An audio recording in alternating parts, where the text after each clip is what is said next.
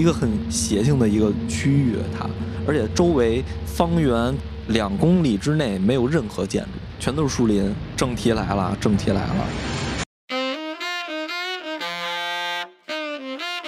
俗，真俗，俗不可耐，哎，不可耐，俗，哎，俗，算了，算了。茶词话，人食五谷，不可免俗。嬉笑怒骂，饮茶去话。各位好，欢迎光临俗人茶话铺。Hello，大家好，您现在听到的是由俗人集团冠名播出的《俗人茶话铺》，我是金掌柜。Hello，大家好，我是杨老师。Hello，大家好，我是小舅。我们最近做了一个企划，叫做《人间鬼事》系列，因为我们听了很多有台的节目啊，有一些讲侦探悬疑的小说，像黑猫侦探社是吧？还有像淼叔讲的这些日本的罪案，还有讲鬼故事的。因为我和金掌柜是这个无神论者嘛，小舅你信不信？我半信半疑，半信半疑啊。你为什么半信半疑？我们都是完全不信。嗯，我完全不信。主要是这个东西在我心中还是有一定地位的。嗯，对，所以我们就讲一个半人半鬼的事儿。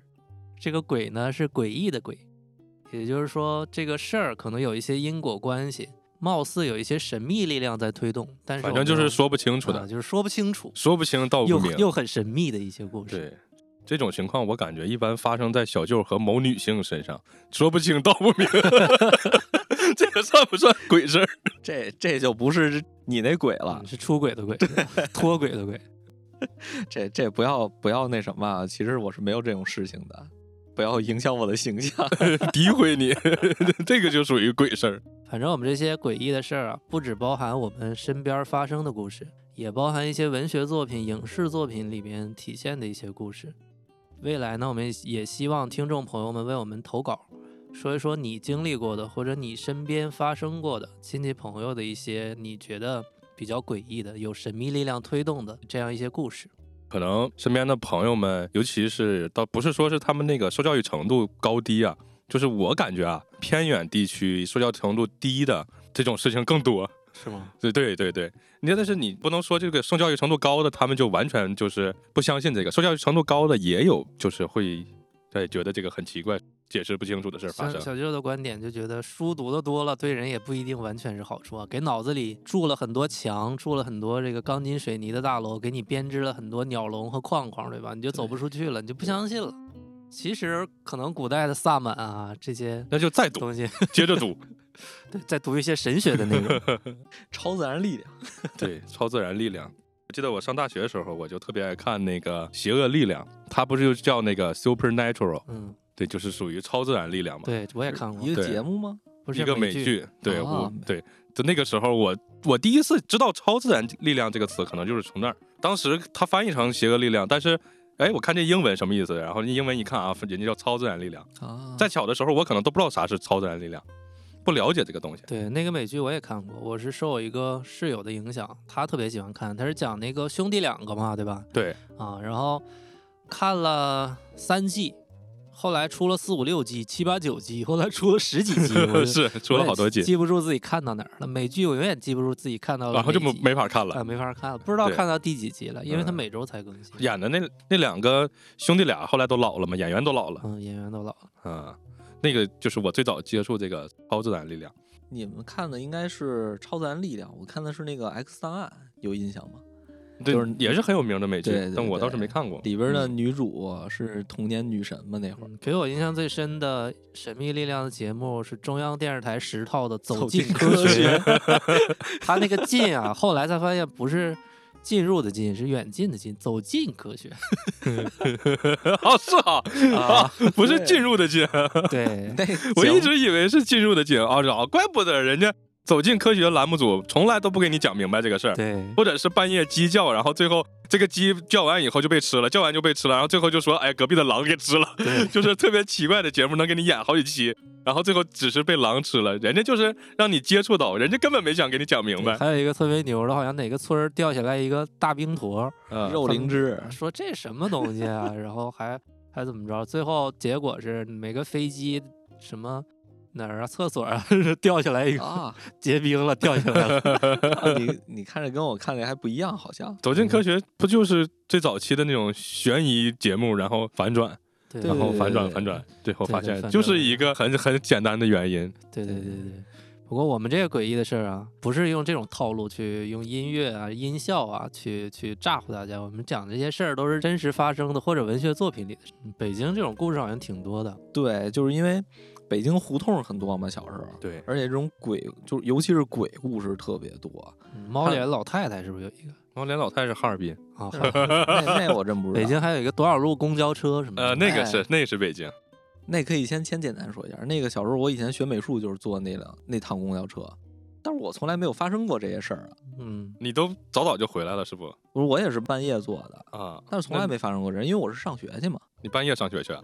就是回学校，因为我是那种 啊寄宿的美术学啊校。嗯，但其实也没事儿，我感觉都是扯淡那些。嗯我们讲的是那个诡异的事儿嘛，对也你 也遇不着鬼的事儿。对，心里有鬼。嗯心里有鬼。我小时候就是我姥姥家住那哪儿，就是崇文门那边儿，你们应该没有印象，就北京孩子住崇文都应该有印象。他是那会儿以前是胡同嘛，还没拆迁之前，而且都是那种平房、大杂院那种的。呃，那会儿还没拆迁，呃我姥姥他们呢跟旁边几家一块住，旁边有一个大哥，那大哥特别奇怪，平时大家看的时候他就有那种那种奇怪的感觉啊，这种中年中年老大叔，有点像那种就那种就那个日本那种脱衣大叔那种感觉，脱衣大叔是什么？不知道，就是那哎，就是有点有点色情的那种，啊，电车痴汉我知道哎。就是对啊对，就猥琐那种。对对，类似那种的。那大哥其实平时干的事儿也挺奇怪的，但是我不常见，小时候见着过那么两三回、四五回。行踪诡秘，他对给我的印象就是那种阴森恐怖的感觉。还有点色情。长大了以后才能明白过来这些事儿。对，后来那个据听说那会儿他老在门口摔跤，走着走着磕磕绊绊的，而且摔过几回挺严重的。然后我就听长辈们嘛聊天儿，就是我还是偷听的那会儿，因为他们不让我听那些事儿，他们那一片儿也有很多奇怪的事儿。后来怕我们小孩害怕嘛，说那大哥吃了一回猫肉，他在那个门口那儿逮了一只猫，他是先打死的，就是那那只猫晚上老叫唤嘛，而且是野猫，影响他睡觉了。好像是，然后后来他就把这猫给打死了。据听说是他给吃了，为什么说他他给吃了？是因为就是我我听说小时候猫是酸的，猫肉是酸的，大家互相传就是从他嘴里说出来，说猫肉是酸的，因为大啊，因为他吃过是吧？对，而且就是说以前的人他们不敢吃猫肉，嗯，就大家你想啊，有灵性。对，猫有九条命嘛，就大家都认为猫有九条命，而且这个他觉得那个你把它弄死了以后，他会回来找你偿命，这种好像是这大哥他把这个猫那个剩下的骨头还得给埋门口了，嗯，但是这事儿就是纯听说了，就可能大家是以讹传讹了，但是越说越玄乎了，嗯，对，但是但是最后就传成那个啥了，他把猫骨头都吃了，然后那个把猫皮 埋在那个门口了。然后陈凯歌受他的启发拍了一个电影叫《妖猫传》。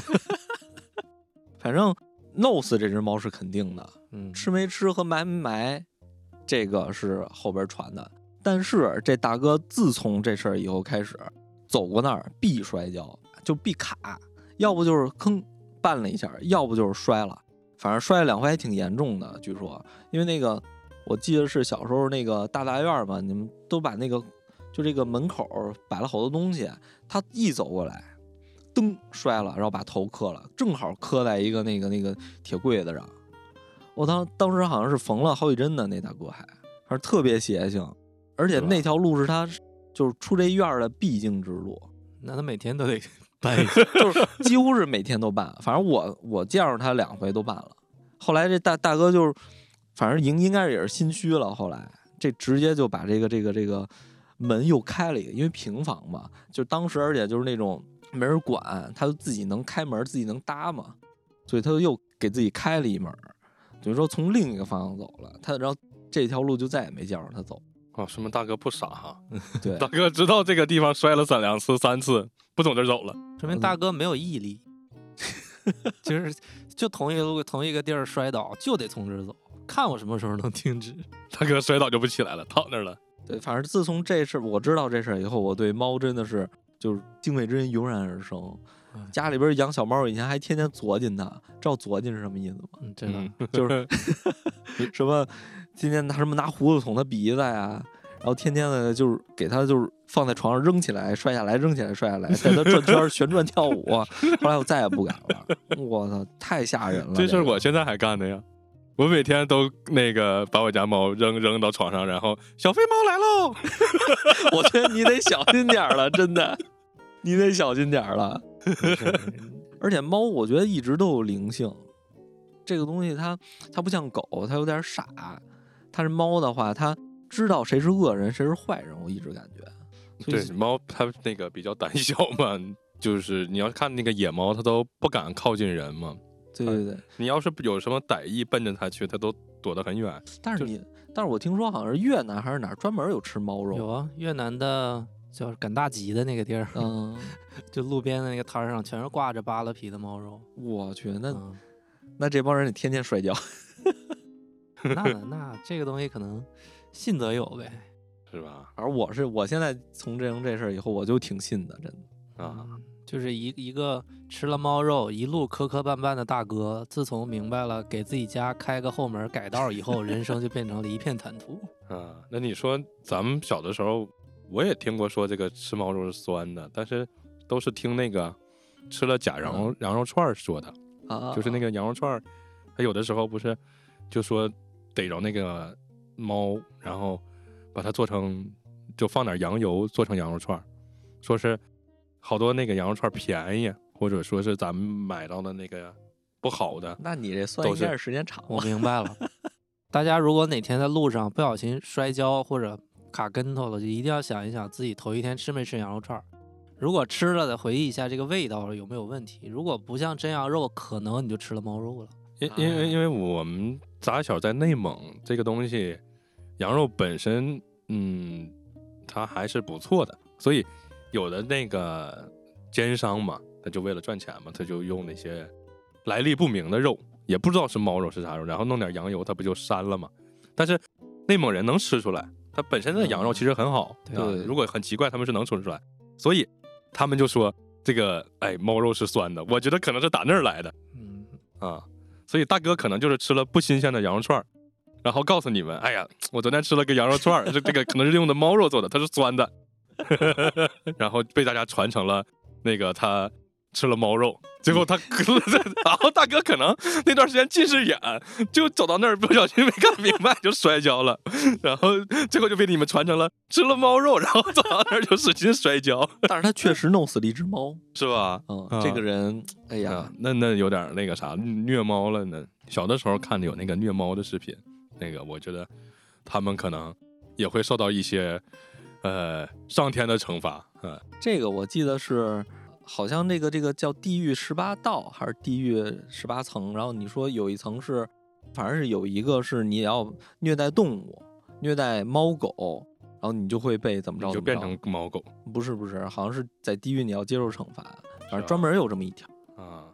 挺神奇。好，那这个关于吃猫肉卡跟头的故事就告一段落了。对，你看。本来听起来是非常诡异的故事，当我一解读，这个故事不诡异了，充分证明了你确实是不信。是吧？我觉得你这有这个走进科学的风格。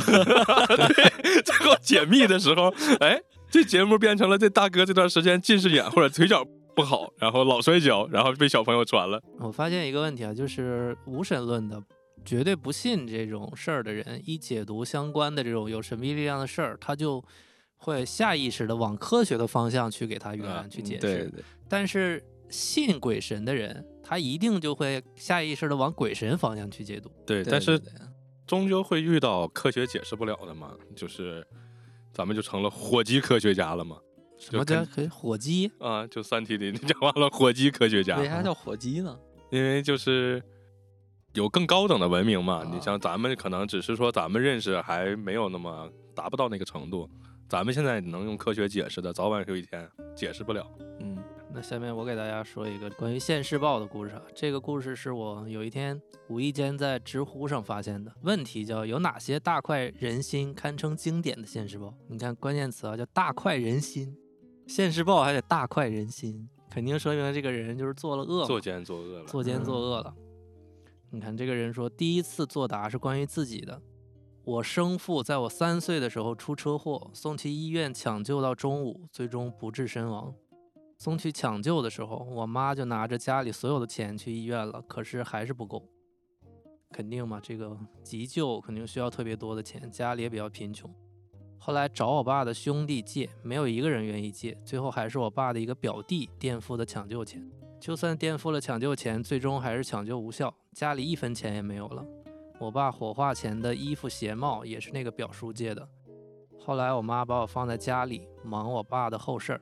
报警抓人那些的。三岁的时候，我很久都没有饭吃，饿的到我大伯家门口，眼巴巴的望着。大伯母说：“你爸就是被你克死的，赶快滚蛋！”他就到隔壁邻居家的奶奶那儿，才被施舍了一点吃的，才填饱了肚子。这个大伯是北方的一个称呼是吧？也就是他爸爸的，他爸爸的哥哥吧？他爸他爸哥啊。然后他大伯还有他叔叔去。他们家把他们家值钱的东西都搬空了。他妈是从外地嫁过来的，他爸和他妈没领证，然后只生了他一个女孩。这可能是一些比较周边的农村的一些地区吧，对吧？可能比较封建，觉得没领证，然后还是外地来的，就是外星人嘛。她又是个女孩，还重男轻女。他说：“我还记得那天，我被抱在我婶婶怀里，我大伯和我妈在我家门口的地上打作一团。”如果不是我挣扎下来，给我大伯小腿咬了一口，咬到出血，大伯小腿咬了一口，咬到出血才有人制止。我也不知道还要打多久。后来我妈就带着我离开了。过了十年，我上初一的时候，我妈带我请假去了警察局，我才知道那个撞人的司机被抓住了。不过他家特别穷，最后和我家协调，要我家签谅解协议书，赔了十万。结果这笔钱的存在，又被我大伯和叔叔他们知道了，说他们是我爸的兄弟，要求分了这笔钱。后来还是那个警察说，这十万块钱一定要留给这个就是死去的父亲的后人，就是留给我嘛，留给我妈代管。结果那年刚好遇到我们村旧村改造，村里开动员大会要求签字，我的户口是挂在我奶奶名下的，我的叔叔伯伯们就说我没有资格拿地，那些赔款就算买断了。就还当他们家是外星人嘛？要把他们家的地都拿走，把他家地都分了。他大伯还放言说：“我要是敢拿这个地，他们就打死我。”呵呵，呵呵呵呵，太猖狂了这个。嗯，就说最后结果来了嘛？说结果没多久，他大伯也出了车祸，当场死亡。当场死亡，而且是他大伯是全责。啊！自己还当场死，最诡异的事儿就是发生了啊！就是在他爸爸出车祸的那个路口，和他爸爸出事儿那天刚好隔了十年。啊啊！村里的老人怎么说的呢？就说是这个主人公的他爸爸看不下去他这么欺负他们娘俩，下来把他带走了。带走了，带走。嗯，你看，相隔十年是同一个时间，同一天，在同一个十字路口。他大伯被带走了，而且他大伯是全责，自己还死了。我我觉得得让金掌柜在这个走进科学的角度来聊一聊，这个咋回事呢？这个没有太多的细节，这就是你不知道他这个交通事故是怎么回事，你只是说是同一天同一个地点，有可能那个地方就是个事故多发的地方，就像你在高速公路有很多地方，它会前方那个那积水路段啊，前方那个急转弯。那个地方每年就有很多人在那出现事故。其实这个事儿我可以解释，因为一般别人跟我说相关的灵异事件还有这些事儿，我都一句话：这不巧了吗？对，如有雷同，纯属巧合。但是你说那个时间啊，十年后的同一天，这个没法解释，这就是巧了，对吧？嗯，看大家怎么理解吧。对，这就没法解释了。每个人靠科学肯定解释不了。都有一个哈姆雷特。对，咱们就成了火鸡了嘛？有更高等的文明能解释得了，能看明白。嗯，那我觉得是这样。从另一个角度，他爸已经飞升了，提升了另一个维度，从另一个维度带走了他。呃，对啊，这也是有可能的，只不过以咱们现在的这个。解释不了嘛？也可能是量子物理啊，平行世界啊，什么有一个这个时间上面有一个洞纠缠了，纠缠了，纠缠了，他爸爸纠缠了。呃，从平行世界来了以后，然后怎么样就把他这个大伯带走了，就纠缠了。但总归来说是大快人心，嗯，是确实是大快人心。你看这种的，就是我说的，在一些欠发达地区，或者是那就封建观念吧，比较根深蒂固。你像他这个这个重男轻女的观念，在这里面就很深嘛。对，觉得他妈妈是外星人，外地哦来的就对对对对看不起，也重男轻女，也不喜欢外星人，就掠掠夺他们家的财产，就把他家都哎，有好多这种的。南方有一个词儿叫什么我忘了啊，就是嗯形容就这种情况的，就会有这种，就像故事里这种的大伯或者叔叔，慢慢慢慢把他家财产吞没了。有一个词儿，专门有一个词儿，就叫什么我忘了，我前一段时间还看着了还，嗯，就是有一个小姑娘也是南方的吧，是江西还是哪儿的，我忘了。就可能是父母没了以后，她就相当于应该继承她父母这些东西，对吧？但是她的叔叔还有包括她的大爷，就把她的家里的这些财产本来归这个小女孩财产，慢慢慢慢都给吞没了，她就成了一个孤苦无依的小姑娘，然后就这种的。哎，但北方的这个农村也会有这种情况吗？是比较重男轻女，或者有是也有，有不喜欢外星人？呃，倒没这么深，南方特别深，因为你知道这个。在以前这个社会嘛，农耕时代，包括那个土地呃，都是唯一的谋生的工具。嗯，女孩儿就是不如男孩男孩儿是我想问一问咱们这个在场的唯一的听众，咱这个声音制作人吴老师 现身说法一下，北方农村把话筒 说一下，我想听听这个实际的情况。咱们搁这都是臆想，对吧？没有吧？没有没有这我们那边这种的还应该是少。嗯，重男轻女没有？重男轻女倒也会有，但是不是那么的严重。对，嗯要是嫁来一个外姓的，就是外村或者外地的这么样一个媳妇儿，也不会受什么歧视啊。对，在我们那边其实大多数都是外来的。哦，也是啊走西口也是，大家都是外来的，所以说也没有必要谁谁说谁。对，但是南方可不是嗯，东北也会有。尤其是南方这个土地作为唯一的这个生产资料，男孩儿的这个对于土地来说，这个耕种的这个劳动力肯定是价值要大于女孩儿。对对对，我我觉得这个你这个故事还是相对来说保守，还有说那个像有的那种父母死了以后，你说那种金丈夫说那种父母死了以嗯后才去抢夺，我觉得这个也是保守。还有很多那种父母在的时候就开始说了，说你们家闺女是，然后需要我们家是儿子，都得我们家继承什么的，也有很多这种。其实这类的事儿还可以从另外一个层面解读，因为之前不是故事 FM 也也讲了一个东北的农村的故事嘛，嗯就是也是重男轻女，对这个女孩的心理造成了特别特别啊，PUA 她爸妈那个？啊，对，就啊导致这个女孩黑化了。对对对，啊一开始是自卑，后来她就觉得，哎，我要拯救这个家庭。她后来给她的父母出主意，怎么样去去反制他们。后来他还觉得就挺看不上自己的，说我怎么变成了这样，这造成了更深层次的一些心理层面的影响吧。还有我认识的重男轻女的，就是这个女孩会特别自卑，极度缺乏安全感，就会导致她不能说走上犯罪的道路吧，但是也会导致导致她整个这个人格啊不是很健全，在人际交往或者谈恋爱的过程中，性格有很大的缺失。我觉得越是文明的，越是现代的城市或者是国家发达地区会越来越少，因为大家不从事体力劳动，这样的话男女基本的能力是平等的，它就不太存在重男轻女。如果在农耕社会这种大家都靠种地、靠劳动力，那你这重男轻女本身男的他就能 创造更多的这种价值，他就会产生这种问题嘛。没错。所以昨天我看那个看了个电视，就是张若昀的新电视剧，哦，显微镜下的大明，对我看里面就说那个，哎，老父亲借债给他妈看病，看完病以后呢，就得还债呀。债主的意思，你卖女儿还是卖地？他爸合计合计，那我就卖女儿啊。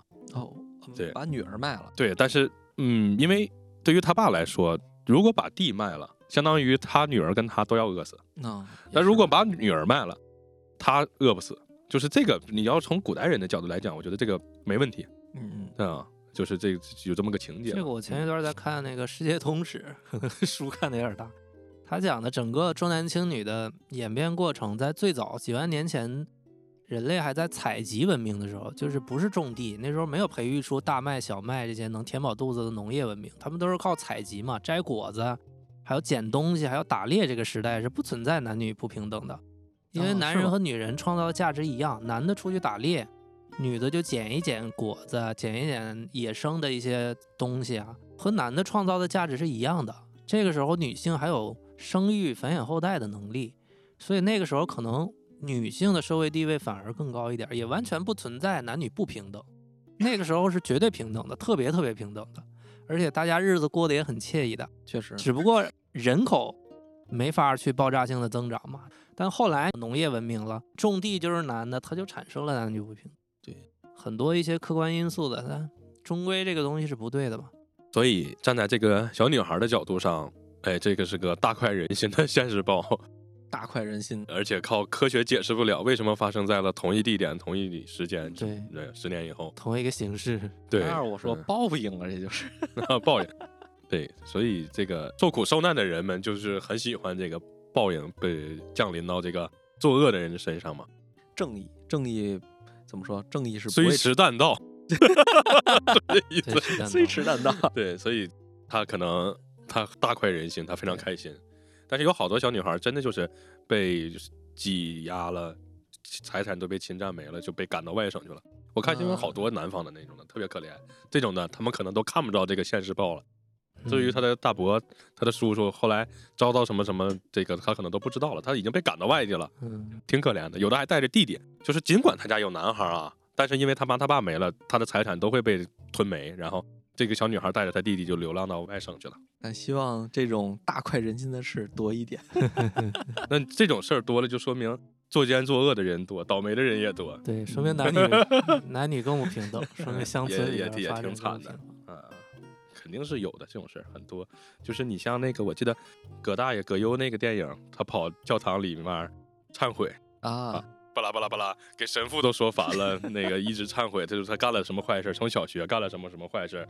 你别说他还倒是没遭到什么现世报，但是他干了很多不疼不痒的一些坏事，就可能同学过来了，从小的时候就绊人一脚，然后到大了就该干一些不给老太太让座这种的啊，他干了一些这种不疼不痒的坏事，可能他得到的报应也是不疼不痒，嗯，是吧？对吧？可能身体不太好，可能 那那叫什么电影？《非诚勿扰》是不是？好像是非非好像是非诚勿扰，对。嗯，就这种坏事儿，咱们小的时候也都会干，我也干过。那叫调皮捣蛋。对，很多。我小时候啊，因为包头这个城市啊，有很多自行车，大家都骑自行车。可能你小时候大家出行可能还是以公共交通为主，然后偶尔会有一些喜欢骑自行车的那种叫运动爱好者骑自行车在路上，对吧？但是平时可能除了个别老人会骑自行车，就不是说是像我们那儿嗯全民骑自行车。对，就啊就很疯狂的，我们那个骑自行车骑的，就咱们正常学校门口不是有那个底垫呀，或者是有那个嗯，就学生放学走的那个通道，对吧？啊，对对对没有通道，全停了自行车。我们那儿哦，学校门口停满了，就左右两排都是自行车啊，学生们都会骑自行车。小学开始到初中，因为小学可能你小岁数不到十二岁不让你骑，你到了十二岁就骑自行车。初中门口、高中门口就全是自行车啊。对，学校都有车棚。对，在那个时候，我记得我去过哪儿，我忘了。人家外地人没有那么就是像我们那么疯狂，全民骑自行车。就之所以说，在我的观念里头，像到包头共享自行车是不需要的，因为大家人手一辆自行车，啊所以就会有很多偷自行车的，你知道吗？有的好的自行车很快就被偷走了，因为偷自行车它可以卖呀，也会有一些那种呃叫什么呀黑集市那种概念的东西。对，他会在一个桥洞底下卖一些偷来的自行车。刚九十年代或者两千年的时候，没有那么规范，这些偷来的自行车也能卖出去，没人说需要发票。但是那个时候，自行车有个叫钢印号，有，我小时候也，我那自行车就上了钢印了。对，正常买的自行车，你需要去打一个钢印号，这就有点像车管所那种概念的地方，打一个钢印号。但是有很多人就是也不一定打那个钢印号，你如果不打，那你就丢了就丢了。如果你打了，啊，你可能哎知道这个车是我的，没准遇见了你还能找回来。但是嗯不管你打不打，该偷都偷。有很多人偷了就是转手一卖能赚点儿。然后呢，我们小的时候就经常被偷。有同学买个好点儿的自行车，哎，那会儿小时候骑那个山地赛车，或者是那种的，对吧？哈赛嘛，对对对，没有那么好，但是小的时候也也大概可能是个五百到一千，一千左右最贵的，可能那会儿还没有那么贵，那会儿很小，上初中两千年左右啊，五百块钱就算贵的了。其实普通的可能一二百，但是稍微贵点的，你就很有可能停门口就被偷走了。尤其你上学呀，你要知道，你在学校里头，自行车停门口，哎，放学出来你就找不见了。嗯，嗯，而且年轻人嘛，就小孩儿总会去一些娱乐场所，网吧、游戏厅，两室一厅。对，那个门口 那个两室是什么？忘了，呃，一厅是游戏厅是吧？两室是啥？是 外交大使，游游戏室？不知道，哦，不是游戏厅，不对，游戏厅、网吧，那会儿还没网吧。他说他说两室一厅的时候，还真就没到网吧那个年代呢，那个更早了。两室一厅可能是要什么呀？有那个什么？放映室吧那种。哎，对对对，录像厅什么玩意儿？对对，录像厅、放映室，然后那个第一厅是吧？那种东西，啊对对对对对对那个时代，那个时代，你要把自行车停那门口，那就完了。一出来俩小时，你上网吧或者上游戏厅，你玩完俩小时出来，自行车丢了，就是不好的它也被偷走。所以我们小的时候经常被偷。我有个同学，他自己骑自行车也不当回事儿，然后呢，连上被偷，加上他可能没气儿就扔了。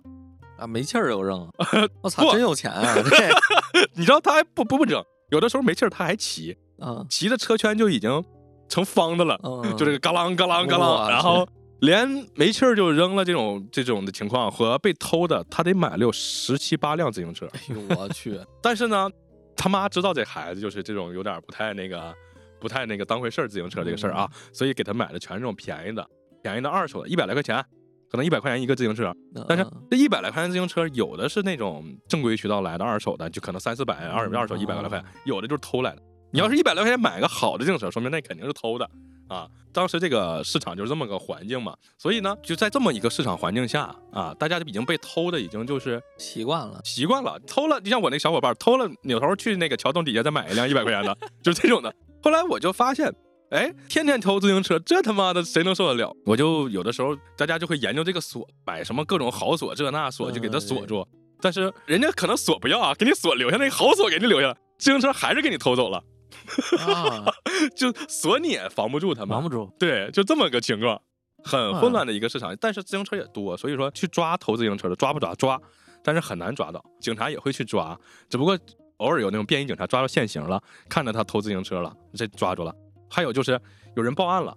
报案了以后，过了一两年，发现你那个刚印号的自行车在一大批偷自行车那里头出现了，给你找着了，啊送回来了。这种情况是很渺小的啊。还有这种事儿，对，因为当时自行车特别多，而且就嗯是造成了这个市场混乱嘛。总之能卖个一偷来的卖卖一百，那不也是对吧？嗯管你多少啊钱买的，反正我对挣一百。对，就是这么个环境啊啊！我大概阐述了一下当时这个环境，比有点混乱。说白了嗯啊，在这么个混乱的环境下呢，然后我也骑自行车啊。我记得当时我用了一个锁，就是很简陋的锁，我用的不是什么好锁啊，就是一个两个棍儿插在那个链条上一插那种锁。然后偶然呢，有一天我就发现我那个钥匙，我操！我不光能开开我的钥锁，我能开开别人的。这这么神奇？对，神奇的钥匙，对我那钥匙插到我那个锁里头能拧开，然后呢，我插到别人的那个锁里头也能拧开，但是只能拧那款锁，那款锁是个很 low 的锁，不是说我说那种高级锁。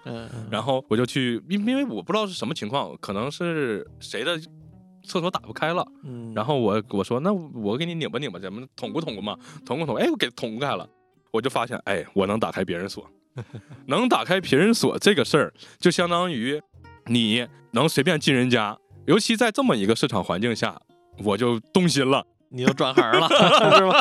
我就兼职兼职。对我就动心了。但是当时我这个动心是怎么回事呢？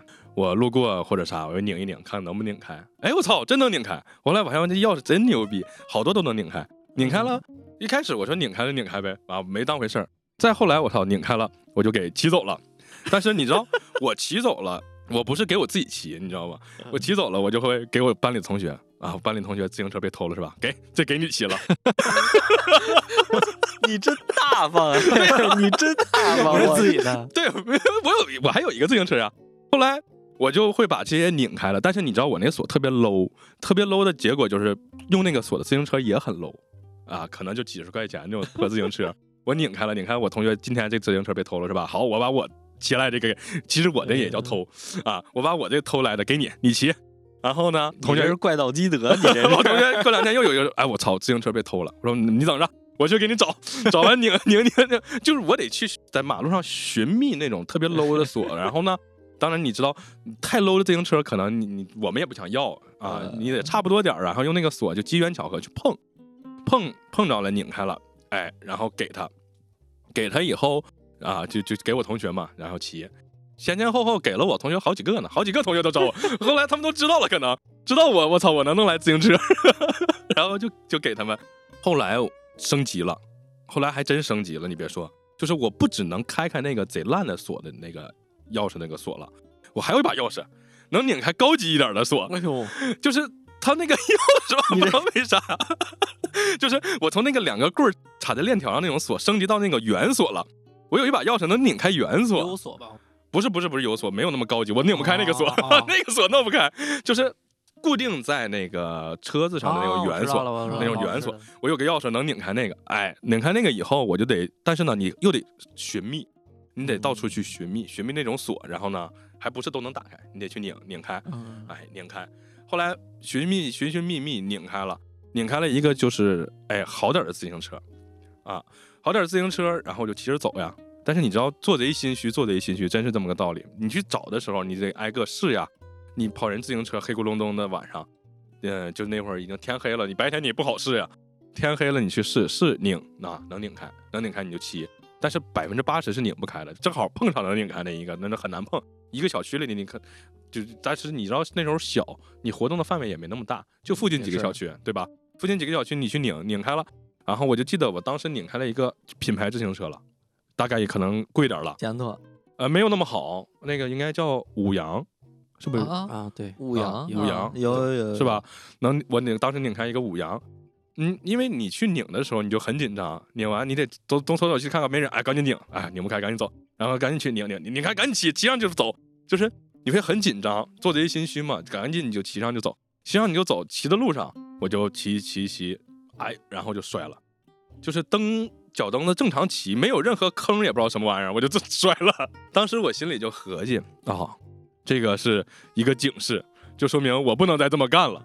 这个当时我我记得我印象特别深哦，我心里面浮现出来一句话，就叫“多行不义必自毙”。因为虽然啊，我偷了自行车是给了我同学，然后呢，我同学也是被偷了自行车，就我们已经在、嗯在这个链条里面没有办法，谁都已经脱不开身了啊。但是呢，我就发现哦，不能，我不能干这个事儿了，再干这个事儿，我操，我得处死。就正常骑，骑骑骑我就摔了，摔了以后我就嗯不骑了。然后那个自行车可能最后好像也是个丢了，就是呃，你偷来的自行车可能最后也丢了。而且最过分的是，我有同学就我给他弄过来自行车，因为那锁很 low 嘛，有的很 low 呢，我同学干脆不锁了，知道是我给他弄来自行车，我也能弄来自行车。然后我同学骑完扔门口。扔门口，然后放着 放着，然后那个再放学了再骑，然后又扔门口。后来有一天就被人骑走了嘛。你这是共享单车了，就是。我们这个就是早期的共享单车了，其实我有好几个同学都那个啥，我给过他们自行车，但是后来可能就是我那种特别 low 自行车，人家也看不上，我同学可能后来就买更好的啦，或者是就是你这得亏那会儿就是这个叫什么监控没有监控普对及嘛。那会儿没有监控，对，要是一逮你一准儿，那会儿人也不得，就除非抓现行，再就是那种人集团偷自行车，偷了一堆人家放在库房里的那种院儿里的那种的，啊有那种的，那种的抓啊，也有时候就是，嗯，你买着那种被偷的自行车，人警察就抓到那个团伙了，或者啥就问就找过来了，嗯，人家可能有你的买的信息，就找你了，啊然后把这个赃物给找回了嘛。有这种情况，但是这种的都是很大宗的案件，就是集团偷盗。你像我们这种的，我们被偷了，我再偷一个别人，这这种的我们属于小打小闹的，基本上属于就很那个什么。你你嗯这是劫富济贫，怪盗基德，你这是。就主要是我，你其实吧，你在大马路上撒嘛，有好多那种不锁的自行车，还真有。我有的时候放学我就撒嘛，为啥我能骑走呢？呃，一是能开开那个锁，二是有的时候人不锁，有小孩像他说那种优锁优锁是啥？啊是你得下车锁，有的时候他下车就忘了挂在把上了，你骑走就完了呗，对吧？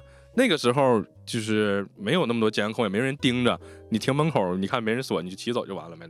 这其实是个点子，应该让国家弄一批自行车就放路上，就大家都骑，呃，对，也不因为需要扫码。但是你说像我们家那边骑自行车那么多，大家都骑自行车啊，上班的、上学的，他就很多，其实我小时候骑自行车也很多呀，是吧？我买自行车，我就记得特清楚，我买一辆自行车，刚买的，第二天跟我妈去嘉悦城买了个家具，嗯就，买了一柜子，出门就丢了。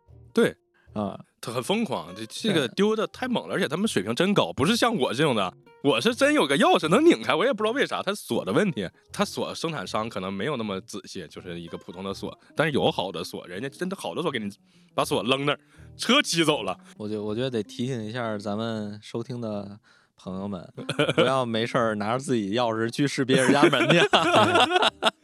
不知道为什么机缘巧合就给试出来，就能发现那个，这就相当于小的时候，你就是突然间就得到了一个上天的眷顾那种感觉，你知道吗？就我的，在我的看来，我就是小的时候得到了上天的眷顾那种感觉。你是走在了法律的 边缘。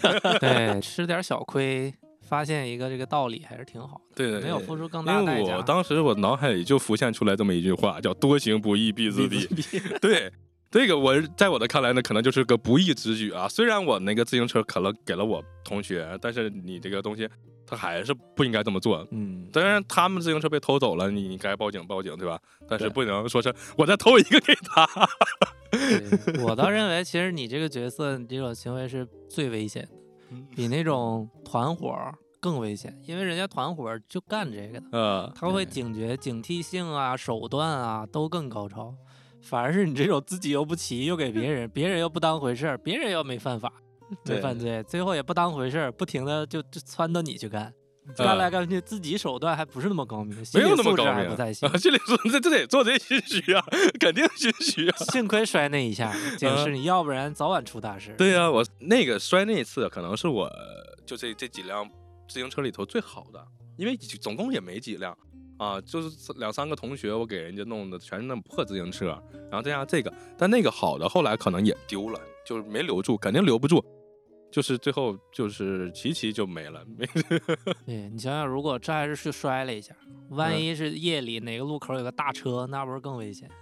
对你你很紧张的情况下，你骑自行车逃窜，的，对，对给可能给你咣撞飞了就。对嗯你要是自己自行车，肯定也挺放松的，也能观察到危险的。但是你别说，，我那个时候我理解了那个谁，老《绝命毒师》老白，老白，对老我当时就理解了老白那个心理，就你做了坏事儿，我操，是挺刺激，就成功那一瞬间是刺激的，啊，真的，那个我后来我就回想起来，试了好多个自行车，你你拧不开你，你对吧？你得赶紧跑，赶紧跑，很心虚。但你一旦拧开了，你那个跑的时候，就是一是害怕，二是刺激。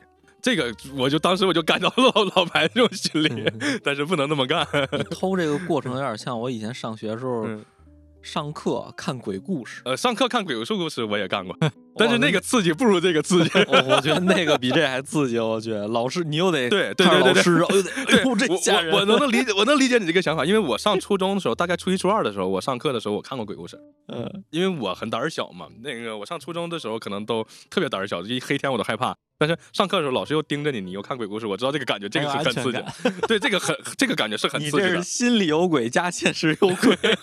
我是受到过受过这些刺激了，但是那个我觉得还是就是怎么说呢，这个不能做这些不义之举。对，我但是现在在其实已经好多了，现在没有人偷自行车了，谁偷呀？汽车也多了，普及了。嗯，嗯，后来就不偷自行车了嘛，电动车出来偷电池了嘛。呃电动车给我的警示就是我再也不骑电动车了，电池偷怕了，丢嗯怕了。我丢过五个电池吧，一年之内，一个电池五百，根本就当时刚工作，根本就买不起，被偷的受不了了。对，所以对于我来说，其实这件事情更多的是一种警示，它其实还是真挺诡异的。为什么我偷那辆最好的自行车？在我看来，那已经是最好的了，是个品牌自行车。再更好的，我偷不来，我没那本事。我也不是说天天就研究偷自行车的。嗯，那会儿上学啊，只是想有一个交通工具，其实很单纯。那会儿才十几岁呀、那会儿我看啊，初三，初三，你想十四五岁，应该是这样吧，对吧？对，啊，那个年龄，我只是想上班的时候有个自行车，然后他们偷走了我的，我操，我他妈心里不平衡，我得想办法偷回来，呃是这个想法啊嗯。而且还是因为机缘巧合有个钥匙能拧开，不是说，但是你知道那会儿偷最猖獗的时候，他们真就搬上就走了，对，有个面包车什么对之类的。现在这不也一样吗？那摩托偷摩托的搬上就走，对他们根本不会说是去开锁，开什么锁，搬上就走就完了。那会儿最猖獗的时候，对我前一段看了一个文章啊，他就写，呃，哪个国家我忘了，就暂且说美国吧，有一个科科研团队，他就针对可能一千多人的团体，从小就研究跟踪调查了几十年，发现经常欺负人，还有品性不端正的这些小朋友，他在年轻的时候，整个的体质啊，因为他能欺负别人，说明他的身体状况、体质啊、意志啊，都是比别人要好的，成熟一些，对，对，要成熟一些。但是当这些呃多行不义的或者欺负人的这些人，如果长期保持这种行为，他在中年以后，就是中老年的时候，这波人的体质是明显比其他常规的那些人要差非常非常多。哦，是吗？哦，这是一个结果。但是他们就研究是怎么回事呢？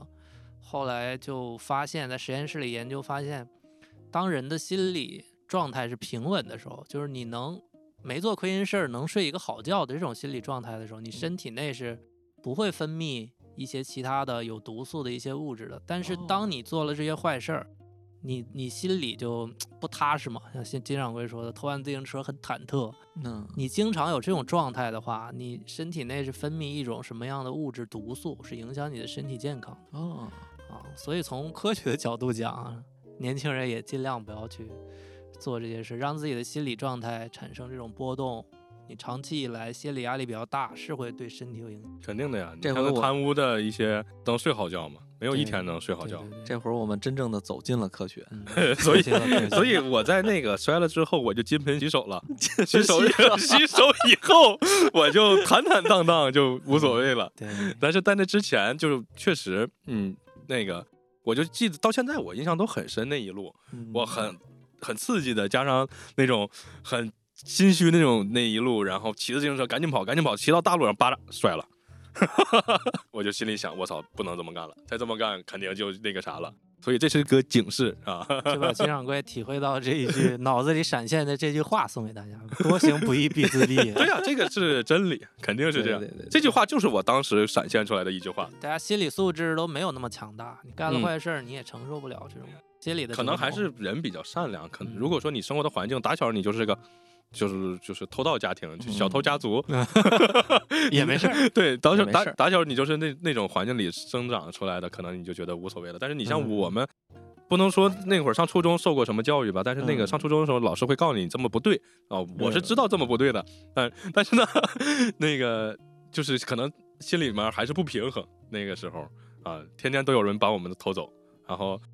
我就去，哎，机缘巧合这么一个，也不是说是我就是主动的想去搬走，我是真能拧开，这个还挺有意思的。不要轻易尝试这种不好的或者违法犯罪的。呃这个就属于那个在向你往那个不好的那个方向引导你。嗯可能突然有一个人有一天跟你说，哎，大马路上那有个什么东西，你拿走就得了啊。对你第一次拿走就拿走了。其实啊人很容易嗯受这些引引导，肯定的呀。特别容易嗯受这种引导。嗯，所以大家经过这故事也提醒一下自己吧，别轻易尝试，别往那个边缘去试探。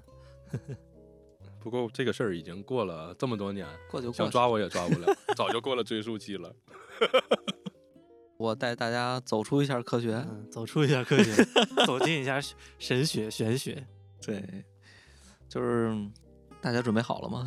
嗯准备好了，其实是这样，我上学就跟跟着刚才那个说了，其实那个你还记得刚才咱们说那个公交车吗？哦，公交车，那条公交车和我大学那个方向其实是一样的。嗯呃，我大学是在那个你是在，说笑话吗？你坐那个车去大学，可不是方向一样吗？我那会儿是学美术，哦，后来我就后来我上大学以后呢，就不用再坐那条公交车了，因为哦已经有别的线路了嘛，就更好的线路。但是方向大致方向是一个方向。我大学是在那个颐和园，还要我再往呃西北那个方向，那个地儿叫泰州雾，我都没去过。挺远的。呃，太远了那地儿。嗯我去那那条路就是说，等于说，我大学是在一个那个疗养院，就是那种疗养院改建，哇塞，他那个疗养院已经是废弃了。他那疗养院里边有什么？就那种寺，就是小的寺庙、文化长廊，嗯还有那种人工湖，做的其实还挺好的。但是那个学校就很邪性，因为那那个学校已经发生，就在我入学之前已经发生过灵异事件了。而且，就像比如说我跟我朋友晚上两个人在那个长廊，你知道有那种阴风。小时候我在南方那种村儿里边都都没有那种阴风的感觉，你吹到了以后，你会一激灵它它都不是一激灵，就是那种你见鬼了那种感觉似的，嗯。就浑身难受，然后你就不由自主的回宿舍了，就这种样的不由自，主的回宿舍了，对对对对对，就把你的魂儿勾到了宿舍了，那感就好像是你你被真的是被一种什么力量就就是驱赶走我了，我懂了，就是你去上课的路上，突然间你就 有股阴风把你吹回宿舍了。就是逃课了，就是那那种就这种感觉啊，真的，我去！而且当时我们还分这个还分了区，就成考区和这种就成人成人再教育，啊还有我们这种就是说这种普通就是统考统招上来的学生，嗯他们成考区那个建筑比我们的还奇怪，他们的建筑是那种长廊式的那种，得有六百多米，哎，五百多米的，长廊就是一排房的。啊，中间是通着，就是一直通着两排，两边这个门是对着的，就从这边走过来，你就很晕这种感觉。反正是一个很邪性的一个区域，它而且周围方圆得有两公里之内没有任何建筑，全都是树林。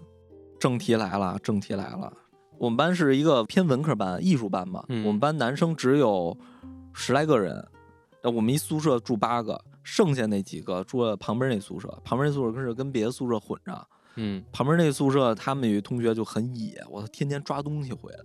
那天突然抓了一个刺猬回来，嗯，当时我们不知道啊，因为我们没在那宿舍，然后他们就自己玩，他们玩还玩了那刺猬一下午，这哥们儿也不知道怎么玩的，结果当天晚上就抽本就抽了，就是呃抽了，什么抽？刺猬抽了，癫他抽了痫吧，他抽了。他抽了，然后吐白沫开始嗯吐白沫，然后当时我们就我们那旁边那宿舍的朋友就给我们叫过来，说：“哎，你们怎么了？怎么了？就赶紧过来，过来，过来看。”然后说：“大哥怎么了？”然后说：“当时这不也停电吗？围观他，帮着出主意啊，哦别让这哥们儿过去了。而且那会儿是停电，就是每到十十点啊十一点就停电了，我们就点蜡烛。大家这真事儿啊，就是当时我们还拍了张照片，是那个蜡烛，大家不都是往下滴嘛？嗯，它是往上垒，三根往上垒，吓得我们赶紧就报警打电话打幺二零。后来那个老师就直接给带走了，把这学生就送送医院了。然然后我们呢就在屋里商量说这太邪性了，那怎么弄？后来对面那个宿舍的人过来了，也知道这事儿，然后一看说：“操，你们谁逮的刺猬啊？不知道三大仙儿吗？”当时我才知道什么叫三大仙儿，就是刺猬、黄黄鼠狼，狼、蛇。嗯，就黄鼠狼我是知道，因为黄鼠狼确实聪明，这个就是小时候家里面也说过，就是黄鼠狼给鸡拜年这种东西，还有什么就好多这种逮黄鼠狼逮不着这种的，所以当时我们就把这个黄鼠狼给放了，刺猬。不是不是刺猬，说的我当时紧张了，我跟你说，当时我们就把这个刺猬放了，讲的太专注了，对，然后就是当时那就说你们就招惹不该招的东西，这他这这哥们儿。然后你赶紧放了，当时我们就放了，然后说，哎呦，就是意思说对不起啊，你赶紧跑吧，这个，因为那个区就是我们那个区就是蛇呀、刺猬啊、黄鼠狼应该都有，而且那个人工湖那边还有水蛇、小水蛇那种的。后来呢，第二天这哥们儿就回来了，说我操，你昨天都这样了，没事儿，他记不住了，不知道哦自己昨天发生了什么，就可能突然一下他就就忘了这个事儿了。然后后来我们也没跟他细聊这个事儿，也怕他就再抽本儿或者怎么着的。然后过两天他又逮个刺猬，就也忘了，就后来我们就提醒他，就是你们你就别那么天天带这些玩意儿回来了，也别天天逮这玩意儿了，逮你也别玩这种东西。你说你你逮完了，你要你天天琢磨它折腾它，你干嘛呀？对吧？后来这事儿就过去了。自从这事儿以后，我们就各种跟学长聊嘛，好多这种这一代的，就是我们园区这一代的这种奇怪的事儿，就各种都知道了。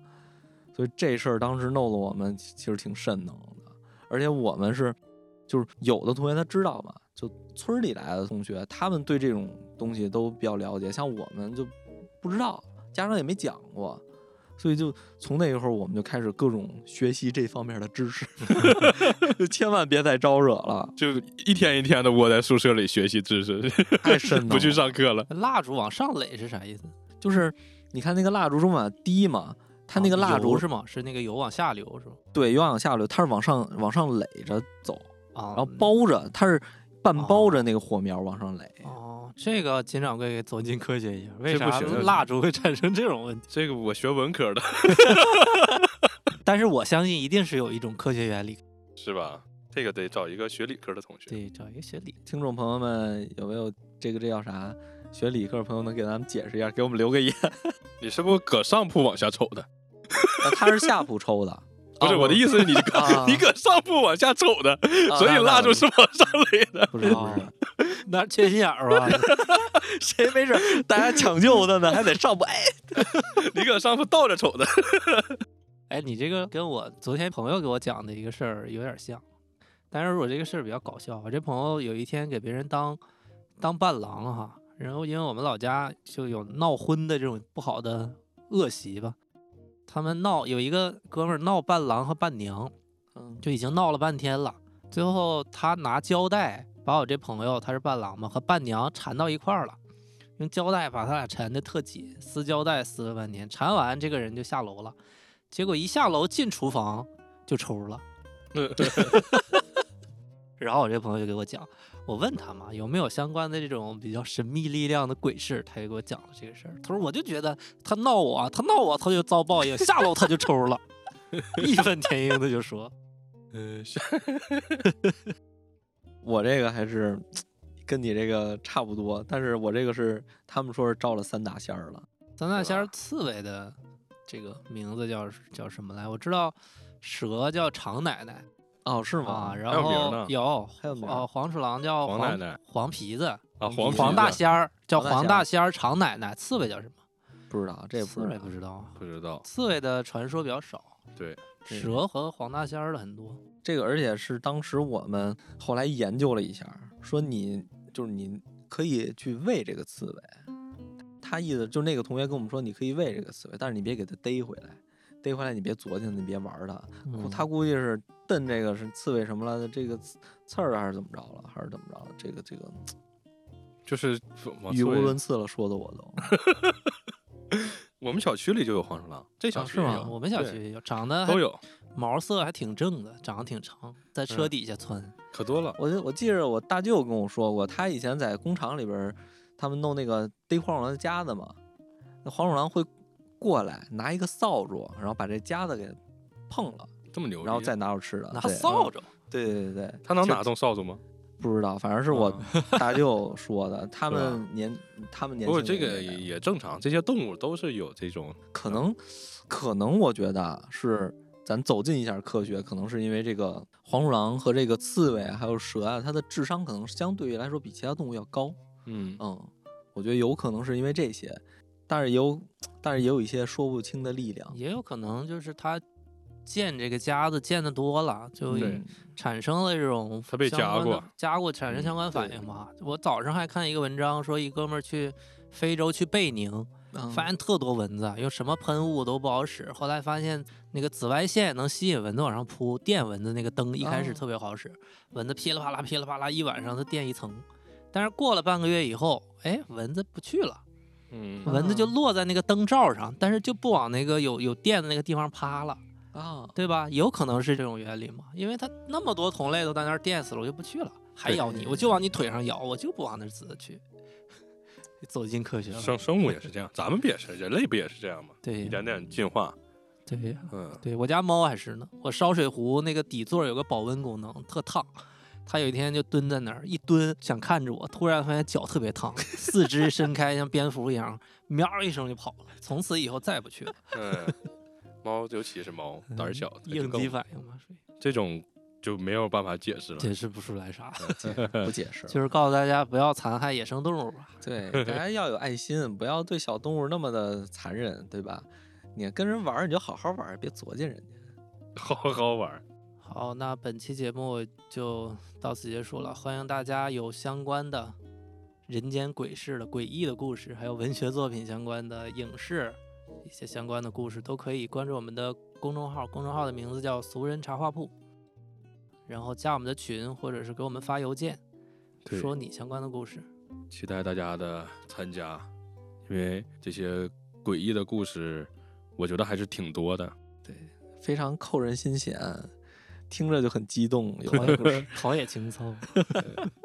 就是毕竟一个人，就包括我们身边也好，我们身上也好，就包括我们阅读书籍或者是影视文学作品当中，这个故事不如朋友们发过来的这种更真实、更有意思。所以对还是希望大家能够参与进来啊，给我们一些就是发生在你们身上的或者你身边的故事，这样才更有趣儿。也让我们走进科学，教育教育我们。